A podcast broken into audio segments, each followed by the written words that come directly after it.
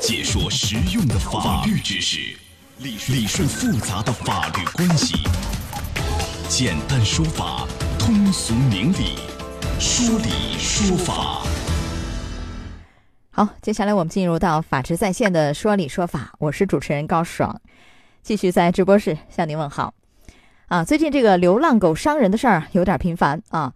这两天那个北京有个小男孩儿给流浪狗给咬伤了，咬伤了右脸。这个是花费了很多，孩子很痛苦。那么在前几天，湘潭大学一个女学生校园里被六条流浪狗咬伤啊，啊，再往前还有女学生被流浪狗咬伤等等。那你像这样，流浪狗咬伤人，到底应该由谁来买单呢？被狗伤着了，呃，不是流浪的，家养的，又怎么来主张维权呢？今天我们都来关注一下。邀请到的嘉宾是刘定月律师，刘律师您好，主持人好，听众朋友们大家好。欢迎您做客节目。好的，谢谢。好，我们来分几种情况逐一来谈一谈啊。就是因为现在这个小区里养狗的真的好多，我有时候晚上回家我也害怕，这些狗太大了，真的很大，就觉得太大。然后如果说你一不小心被别人养的狗给咬伤了，就或者说那个狗主动就袭击过来了，是吧？一下扑上来了，咬伤了，这肯定是动物的所有者吧？他去承担赔偿责任吧？是这么说吗？哎，一般情况下是这样，就是说你自己养的狗，你没有尽到管理的责任，那么导致你的狗呢去咬伤了别人，那么这种情况下，狗的这个饲养人啊，或者是管理人啊，也承担一个赔偿的责任。嗯啊，那这里要不要分这个狗有没有证，有没有拴绳子？不管它有没有证，有没有拴绳，没拴绳，没狗证，那就。更应该承担责任了，是不是这个道理？呃，只要是你狗去咬了别人，嗯，原则上呢都要去承担责任。我们在法律上面可能还有回的其他的还有其他处罚，哎，比如说我去挑衅了这个狗，还是打了这个狗等等，主动的知道这个狗不能揉，我还去搂它。那么你自己主观上有过错的话呢，你要求管理人或者是饲养人来承担这个赔偿损失的时候，那么就要对你呢进行一个抵扣，啊，你的责任要承担百分之三十或者百分之五十等等。就是等于是减轻减轻那个宠物，就是这个狗的主人或管理人的这个责任，因为我们这一方有有过错，我主动去挑衅、去逗它，对吧？有激怒它的这样一个过程。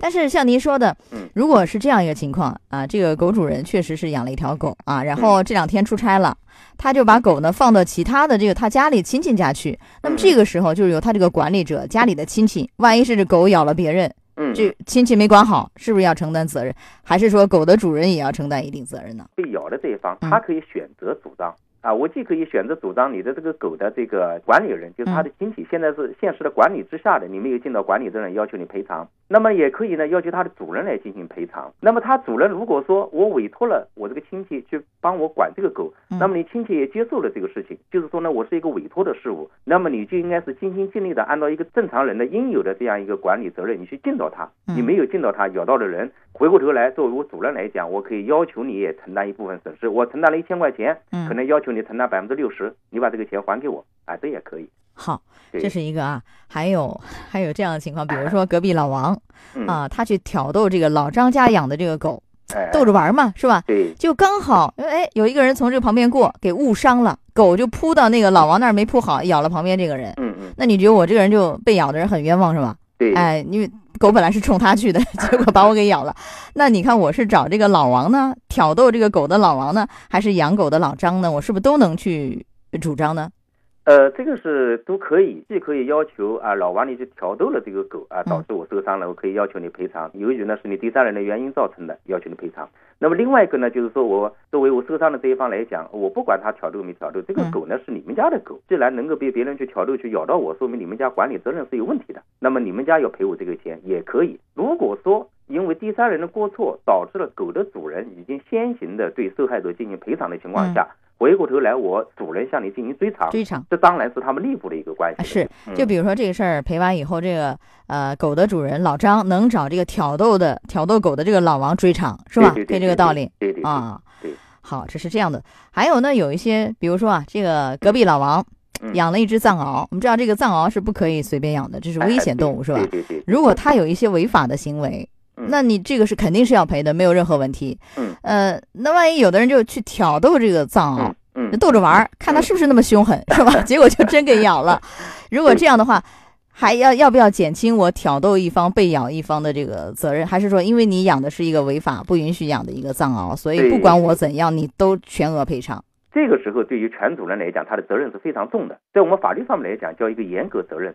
嗯只要你养了这些我们禁止饲养的大型犬或者是烈性犬，你去咬了别人，别人不管是他挑逗的还是故意的，拿棍子捅他了也好，嗯自己把脚伸过来也好，都没关系。你主人你得全部的去赔他，而且我们法律上面明确讲叫不适用过错相抵的这样一个原则。啊。哎，我就把手伸过去了，被他咬了，你都得全额赔。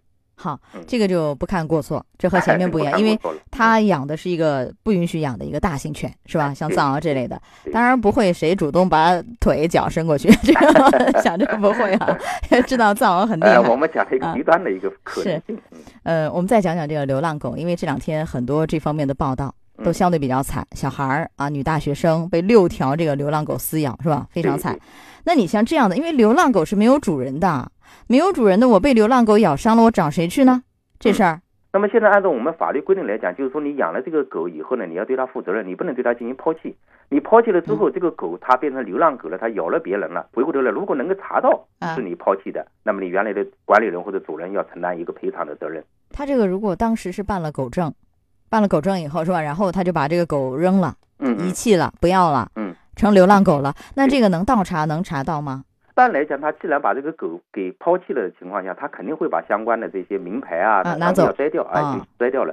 曾经我也查过这个我们近五年左右的这个案例，它流浪了之后，你回过头来要查它原来的主人，啊，基本查不到不可能，基本就不可能了。嗯，啊，没有办法是吧？对对对技术方面也很难做到。很难做到人是 DNA，这个动物这事儿没法没法怎 么办没法怎么办是吧？嗯啊，那就是如果说能查到主人，原来的主人是要担法律责任的，是吧？这对要赔偿，对是这个道理吧？但如果说原来主人找不着，找不着的话，那你像被咬了，流浪狗怎么办呢？就是被流浪狗咬了，人怎么办呢？是被一个流浪狗咬了的话，这个情况呢就比较复杂了。在极端的情况下呢，嗯你还真的找不到赔偿主体。那么在少数情况下呢，是可以找到的。比如说在一些宾馆啊啊，在车站啊，在码头啊等等这些公共场所，我们去就餐，我们去乘车，我们等车、候车等等。嗯这种情况下，哎，突然来了个狗把我给咬了。这个时候呢，就是说你宾馆、车站啊等等，它是承担了一个什么呢？安全保障的义务。你的安全保障的义务呢没有尽到，嗯你要承担一个赔偿责任。另外一种呢情况，比如说小区里面它有嗯很多的流浪狗。对然后小区的这个保安呢，他对狗呢也关系也比较好啊，然后嗯呢，他就经常的会喂它，给它啊一些狗盆子啊、狗粮啊，甚至还有一些房子啊等等，都跟弄得很好，对吧？嗯狗呢，结果呢把外面的人给咬了。你们小区里面调出来的监控录像能够显示，这个狗跟这个保安经常在一起跑，保安呢可能也会带着他们巡逻一样的，对吧？还有呢，有狗食盆、啊，有狗窝等等。后来法官呢就酌定了，就是说你小区承担百分之三十的责任，你嗯是收留他的，你管理不善，所以说我酌定让你百分之三十。那么还有一些情况呢，呃，建筑公司也没有完全的去饲养它，只是说什么呢？今天呃蹭了一点食堂蹭了一点，嗯就给它吃一下，嗯哎，然后今天没剩，这个狗呢来了以后也没吃的。那么这种情况下呢，这个狗后来去呃咬了人，咬了人家的羊。后来这个法院就认定了说，这种情况下呢，也不能够认定建筑公司对这个狗呢已经形成了一个事实上的饲养关系，所以说最终呢也没有要求这个建筑公司去赔。那就像类似问题，要由法官来综合判断是否形成了就事实上的饲养关系，对吧？对虽然我不是狗的主人，也没有办证，但是呢，我隔三差五基本上就管它。比如说您举那个保安那例子，对，只要我当班儿，我这当班儿呢，隔一天当一个班儿，那嗯我当班儿我就管他，给他喂吃的，是吧？领他遛一遛，它跟我呢似乎也比较亲，这个就可以认定是一个事实上的饲养关系。万一狗咬了人，我这保安，我就我这个人管理者是要担责任的，是吧？对对对，如果说你这啊个小区这个保安对这一群狗呢，实际上就是说长期的你去饲养它，而且呢就是说对这个狗呢没有进行约束性的管理，小区的物业就有可能会承担责任。嗯是小区的物业承担责任，还是保安本人？因为这呃，不是一个职务行能算是一个对不是一个这不能职务行为是一个职务的行为，是你小区这个物业对狗的管理不到位。小区物业对流浪狗这一块没有很好的管理，尽到管理责任。比如说，应该驱赶或者怎么样，送有关部门是吧？不能让他们到处乱跑，应该有所管理，这个意思。对对对，是这样。但如果是真的是在大街上，不是在宾馆呐、饭店呐、什么火车站有这种经营场所啊，被流浪狗给咬伤了，就是大街上，嗯啊，然后也找不着什么主人、饲养者、管理者、喂养者都没有，嗯嗯，那就一点办法都没有，呃，这个？就还还真的是没有办法，因为你找不到赔偿主体。呃，举另外一个例子，就说有一个人呢，他自己在家里面，他自己养了一条狗，然后呢，有一条狗呢，经常跑到他们家来。啊，也是隔三差五的吃一下。呃，他带自家的狗出去遛的时候，这个小狗呢也跟着后面出去去遛。嗯但是这个流浪的这一条狗呢，后来把别人咬了，人家就要求他赔，他就不肯赔。他说呢，我这个狗呢，不是我，不是我这个事实上面饲养的，只是隔三差五啊，这个喂了一下。法官说你这个隔三差五的一下进行饲养啊，这个呢不能算是一个真正的一个建成了一个饲养关系，只是呢一个良善的行为。因此说呢，我法院也不支持啊，你要求这个喂狗的这个人要求进行赔偿。但是如果说你这个喂狗的人是天天都在那喂，而且警官后来找他谈话的时候，他说啊，我也很喜欢这个狗，我也天天喂它。事实上呢，从我情感上面来讲，我觉得这条狗成了我们家的一份子。好了，有了你这句话，那是定性了，哎，那就定性 是吧？对对，还有一些案例，比如小姑娘特别喜欢那个小猫、流浪狗，对吧？她她没有把它带回家，一种是带回家去了，干脆自己养了，那肯定出了事儿，咬了别人，他要担责任。还有一种呢，就比如在小区的某一个位置，我就每天带点吃的给他送过去，这样其实也会形成您说的这样一种饲养关系，是吧？事实上也会。呃，这个呢很有可能就会被认定事实上的饲养关系。你因为你每天都去饲喂它，还有呢就是狗有的那个老狗呢，它会生了小狗，生了小狗那个人呢就把这个小狗带回去了，然后呢他每天这个让老狗呢也来照顾这个小狗，每天都来喂它。那么这种情况下，法院呢也会认定他形成了一个饲养关系了。嗯，那也就是看一个是他喂的，就是管理的这种频率，如果很高很多的话，那那显然会；如果偶尔隔三差五一次，未必会。是吧？哎，未必会。那么法官会认为这是一个良善的行为嘛？哎，好的。说到这儿，我们稍事休息，马上回来。法治在线正在直播，高爽制作主持。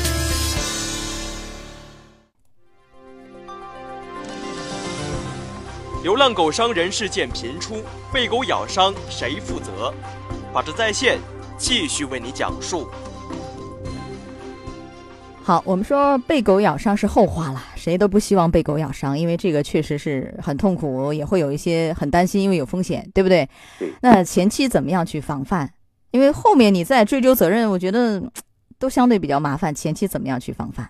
呃，作为我们就是养狗的人士来讲，第一，你养了这个狗呢，就要对这个狗负责，不要轻易的去把它抛弃掉。另外一个呢，就是说一定要按照当地的城市养犬的规定去养狗。你比如说，我们南京市规定啊，藏獒你不许养，中华田园犬就是我们讲的土狗不许养啊，秋田犬不许养，还有那个什么牛头啊、斗牛梗之类的这种大烈性犬是不许养的。还有呢，肩高超过六十一公分的大型犬也是不许养的。第三个呢，就是说带狗出去遛狗的话呢，呃，我们南京市有规定，你这狗链子一定要最长放下来不允许超过一米五，对吧？而且出门的话，你必须要带这个狗链子，是，而且束缚住，而且呢，狗呢正常呢要给它去打防疫针。